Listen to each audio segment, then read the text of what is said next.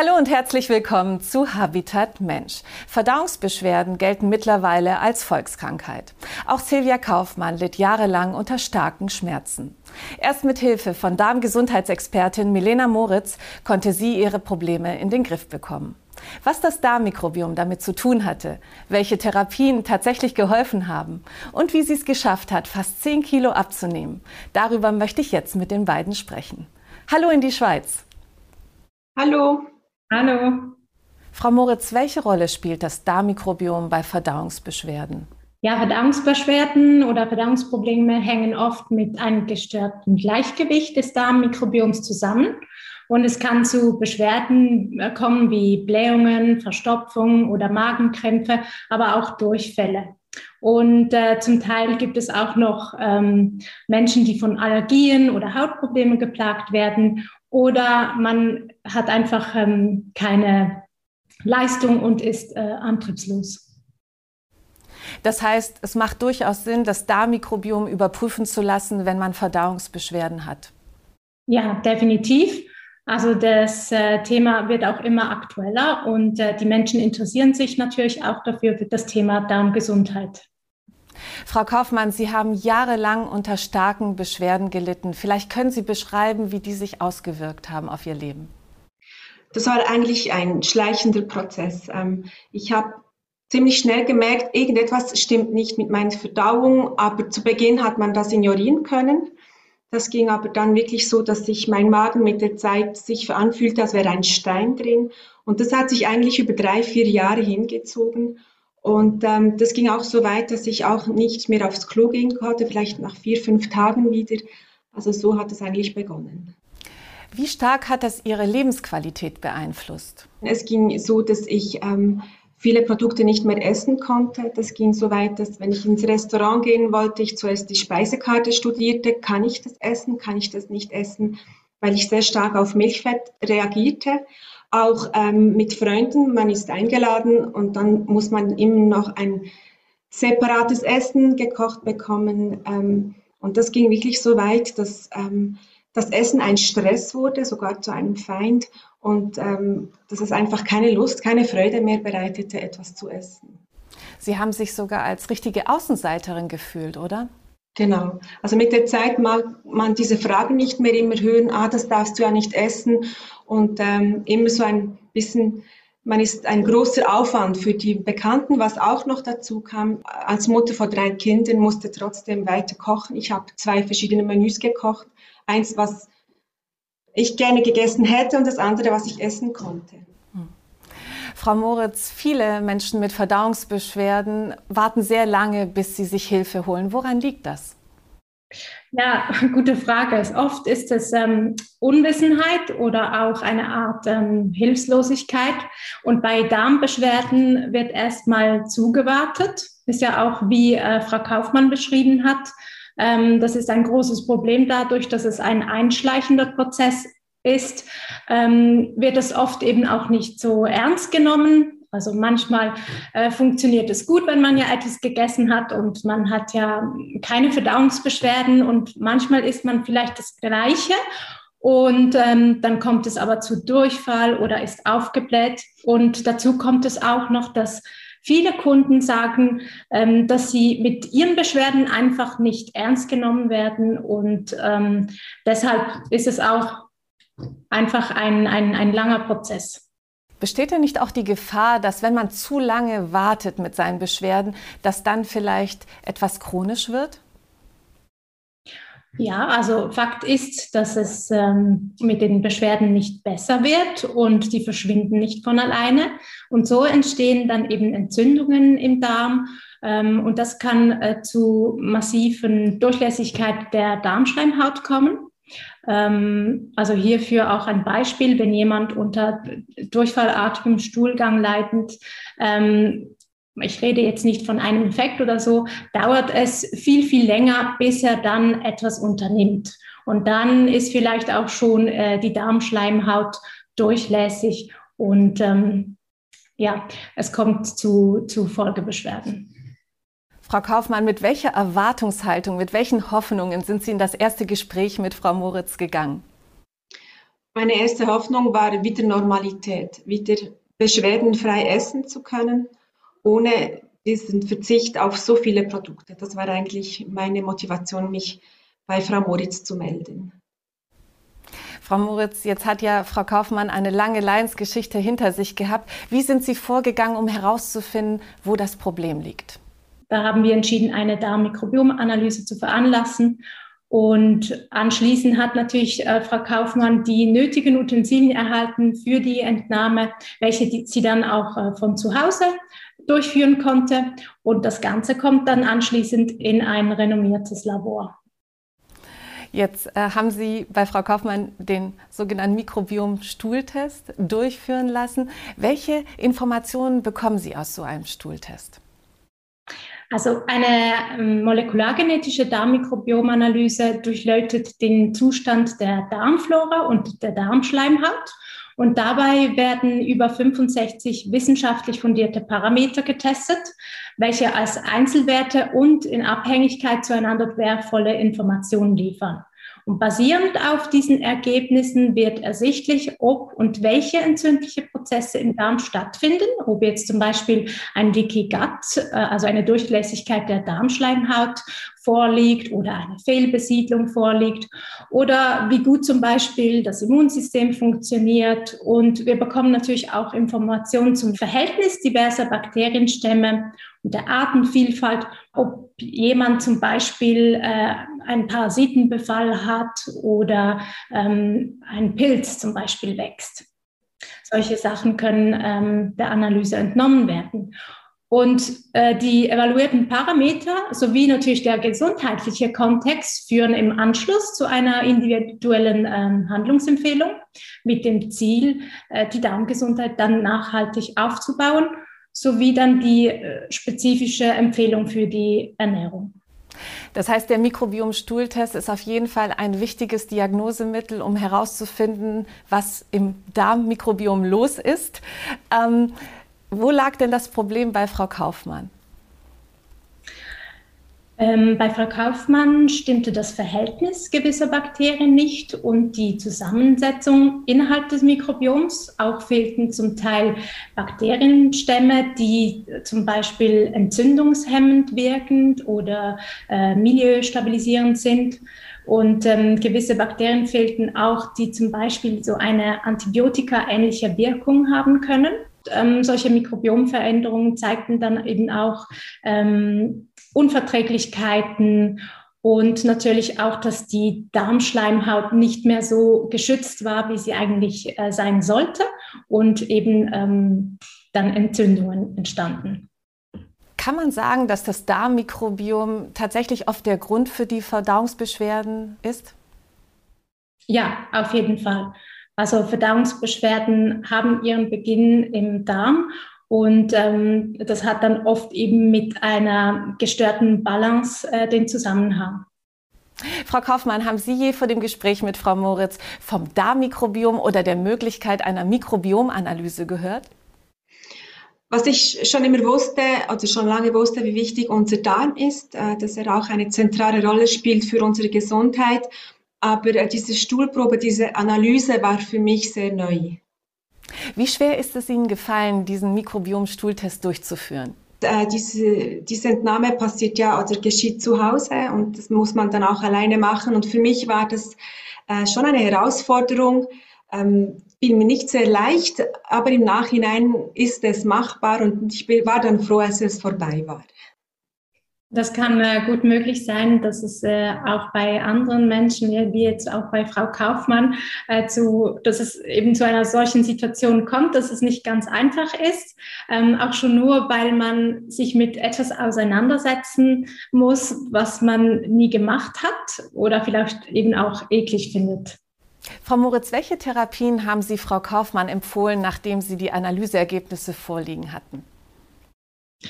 Also das kommt eben immer ganz drauf an und ist bei jedem Patienten sehr, sehr individuell. Ähm, bei ihr war es dann die Einnahme von äh, Probiotika und Präbiotika, äh, um die Bakterien wieder ähm, anwachsen zu lassen und zu stärken.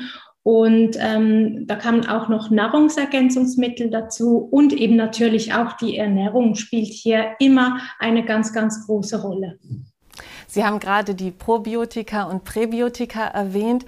Wann macht es denn Sinn, die einzunehmen? Weil ich nehme an, dass es nicht gut ist, wenn man die einfach wahllos äh, nimmt, wenn man Probleme mit dem Darm hat.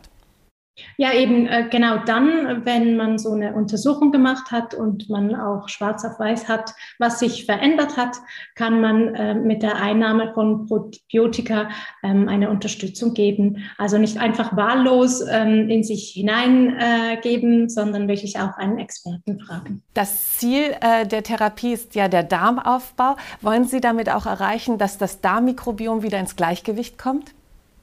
Ja, auf jeden Fall. Also das Darmmikrobiom und natürlich auch einen gesunden Lebensstil zu führen.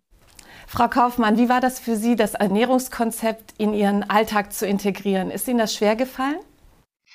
Zu Beginn war es sicher eine Herausforderung, äh, sich einzustellen auf diese vielen Tipps, aber ähm, ich musste mich umstrukturieren. Auch ähm, wurde mir empfohlen, meinem Darm ein bisschen oder mehr Ruhe zu gönnen. Das heißt, zu Beginn drei Mahlzeiten pro Tag zu essen, mit dem Ziel dann auf zweimal pro Tag.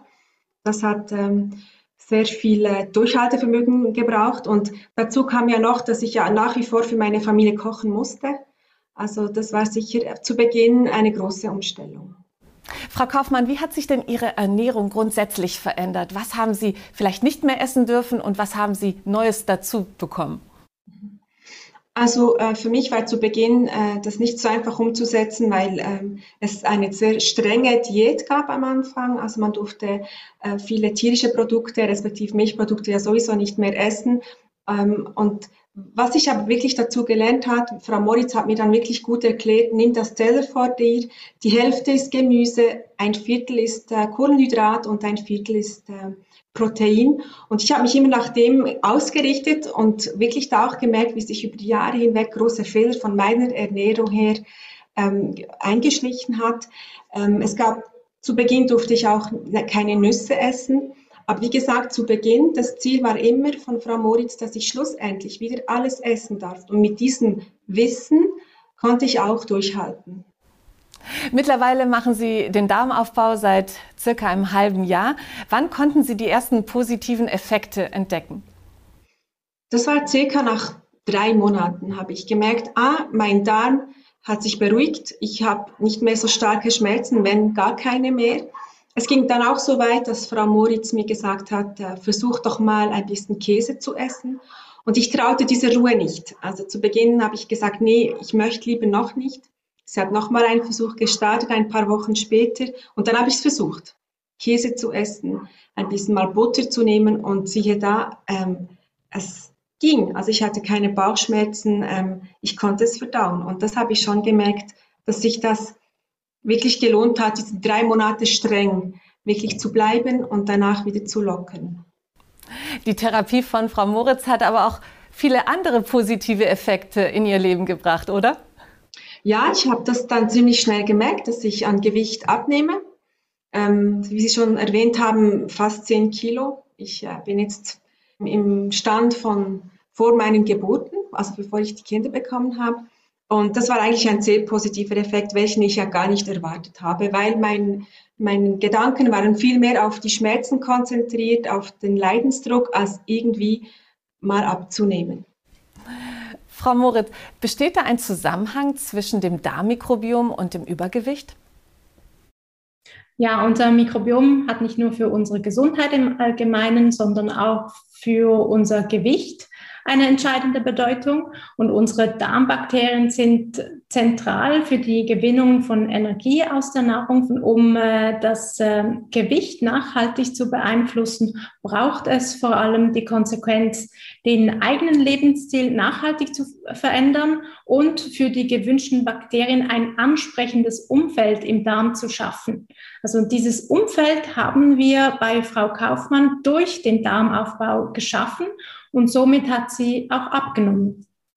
Wie schafft man denn äh, so ein Umfeld und vor allem, welche Bakterien sind denn die, denen man es recht machen muss?